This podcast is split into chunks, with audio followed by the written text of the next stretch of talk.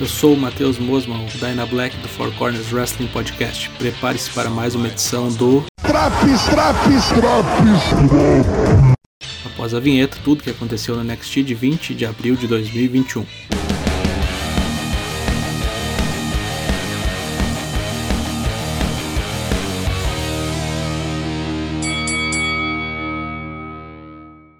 Nessa nova fase do NXT, temos belíssimas novas artes para o programa também, assim como uma brutal música de abertura chamada Say Cheese, berrada com maestria por Pop, que já havia cantado a canção no Takeover Stand and Deliver. Falando em novidades, Kyle O'Reilly aparece com nova roupagem, mais despojado, livre da Undisputed Era e com sua música de entrada, mesmo que ruim, parece que deu uma evoluída desde o pay-per-view. Ele vem cortar uma promo justamente sobre mudanças e como capturou um instinto assassino para sobreviver no NXT. Ele é interrompido por Cameron Grimes, que enche o boneco de elogios e tenta fazer uma parceria baseada na grana. Kyle inicialmente aceita, fazendo gracinhas com Cameron, mas logo depois desmonta o novo rico na porrada e diz que vai desafiá-lo para uma luta nesse programa. Em seguida, Cameron Grimes fica puto, pois anda tendo seus negócios atrapalhados por Ted DiBiase, né? Negócio de bolsa e tudo mais, o que indica que Million Dollar Man pode aparecer no NXT numa hora dessas aí. No estacionamento do NXT, o local mais perigoso da Terra, junto com a pedreira da Toei, Sahei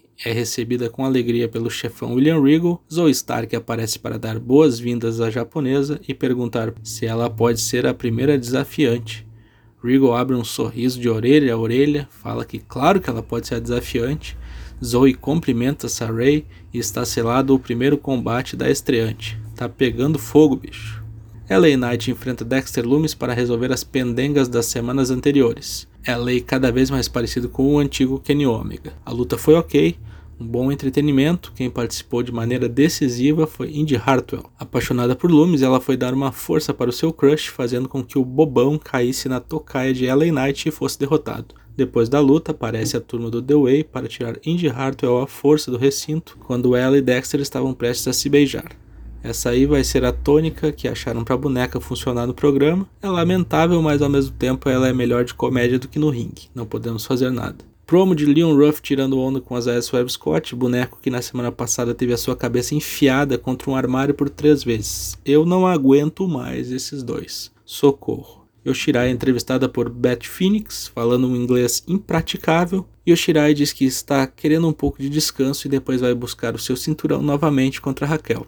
Frank Monet aparece com seu cachorrinho para dar um alô para Beth. Diz que assiste ela desde a infância. Beth faz uma cara de puta que o pariu, como eu sou velha. E Frank Monet também diz que é fã de Yoshirai. Ela fala umas groselhas também para japonesa sobre o título, que deixam Yoshirai furiosa, e ela começa a xingar em japonês a louraça. No final, puta da cara, Yoshirai diz que prefere gatos do que cachorros, e deixa Frank e Beth com cara de cu observando. Pelo menos não falou que ia enfiar o cachorro cu abaixo, né? Que nem a nossa gloriosa Raquel. Brizango, vestidos de soldados de chumbo da Rainha da Inglaterra, enfrentam os ingleses dos Grizzle Young Veterans, que desmontam Brizango no soco em uma boa luta.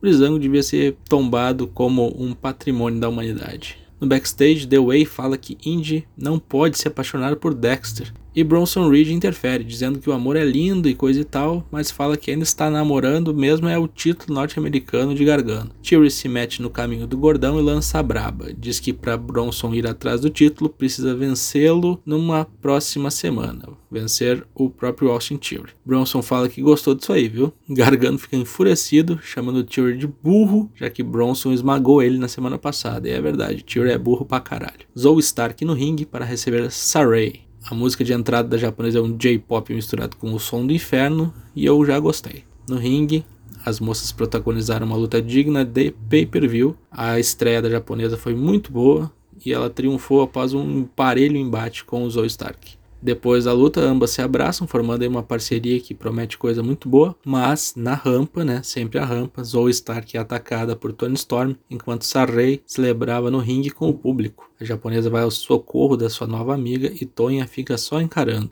Olha aí pintando no horizonte uma luta em potencial para o próximo takeover. Raquel e Dakota são entrevistadas. Aquele blá blá blá sobre defesa de título, gente na fila e o caralho a quatro. Dakota diz que Mercedes andou falando umas bosta aí sobre ser a próxima desafiante, e Dakota diz que Mercedes vai ter que passar primeiro por ela. O mesmo lance ali do e do Gargano, manjas? Depois, Mercedes Martinez diz que vai esmagar a amiguinha de Raquel e ir atrás do título da monstrona. Vamos ver esse duelo aí. Ainda dando conselhos pilha fraca para Indy, Candice é abordada por Shots Blackheart e Ember Moon nos vestiários. Candice nota que Indy largou fora, pois ninguém mais aguenta ouvir o papinho da loira. Um rápido quiprocó entre Ember e Candice desencadeia, com as duas faces arrastando Candice para dentro do vestiário para fins de cagá-la a pau. Puta que o pariu. Que coisa de face fazer isso, hein? Vai se fuder, porra. Tão muito loucas essas duas. Kushida, descalço, né? No dia 4 e 20, talvez homenagem ao Bro,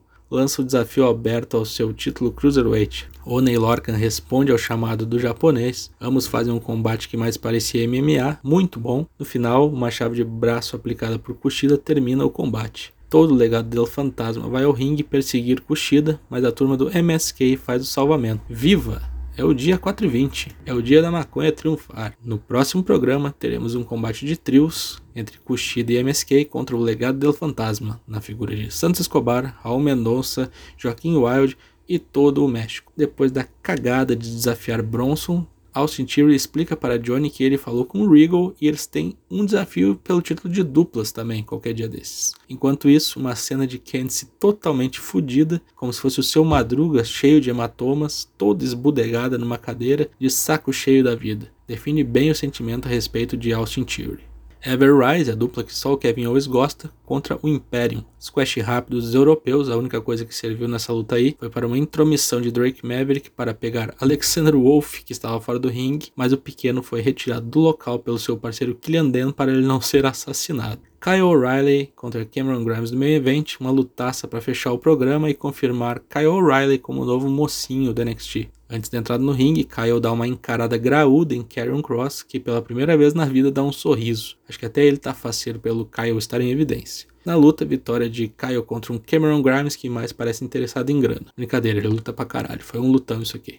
Vai ver lá. Que teve de melhor no NXT de 20 de abril? Saray estreando contra Zoe Stark. O novo Kyle O'Reilly. Parece que The Way também tá embalando na comédia finalmente. E o que teve de pior nesse episódio? Continua a treta de Leon Ruff e Isaiah Swerve Scott. Pelo amor de Deus, separem esses dois. Foi um programa muito bom que leva nota 8. Semana que vem tem mais Drops NXT. Você também as edições do Raw, do Dynamite e do SmackDown. Estamos todas as terças e quintas, a partir das 8 da noite, ao vivo em twitch.tv barra e um bom resto de semana.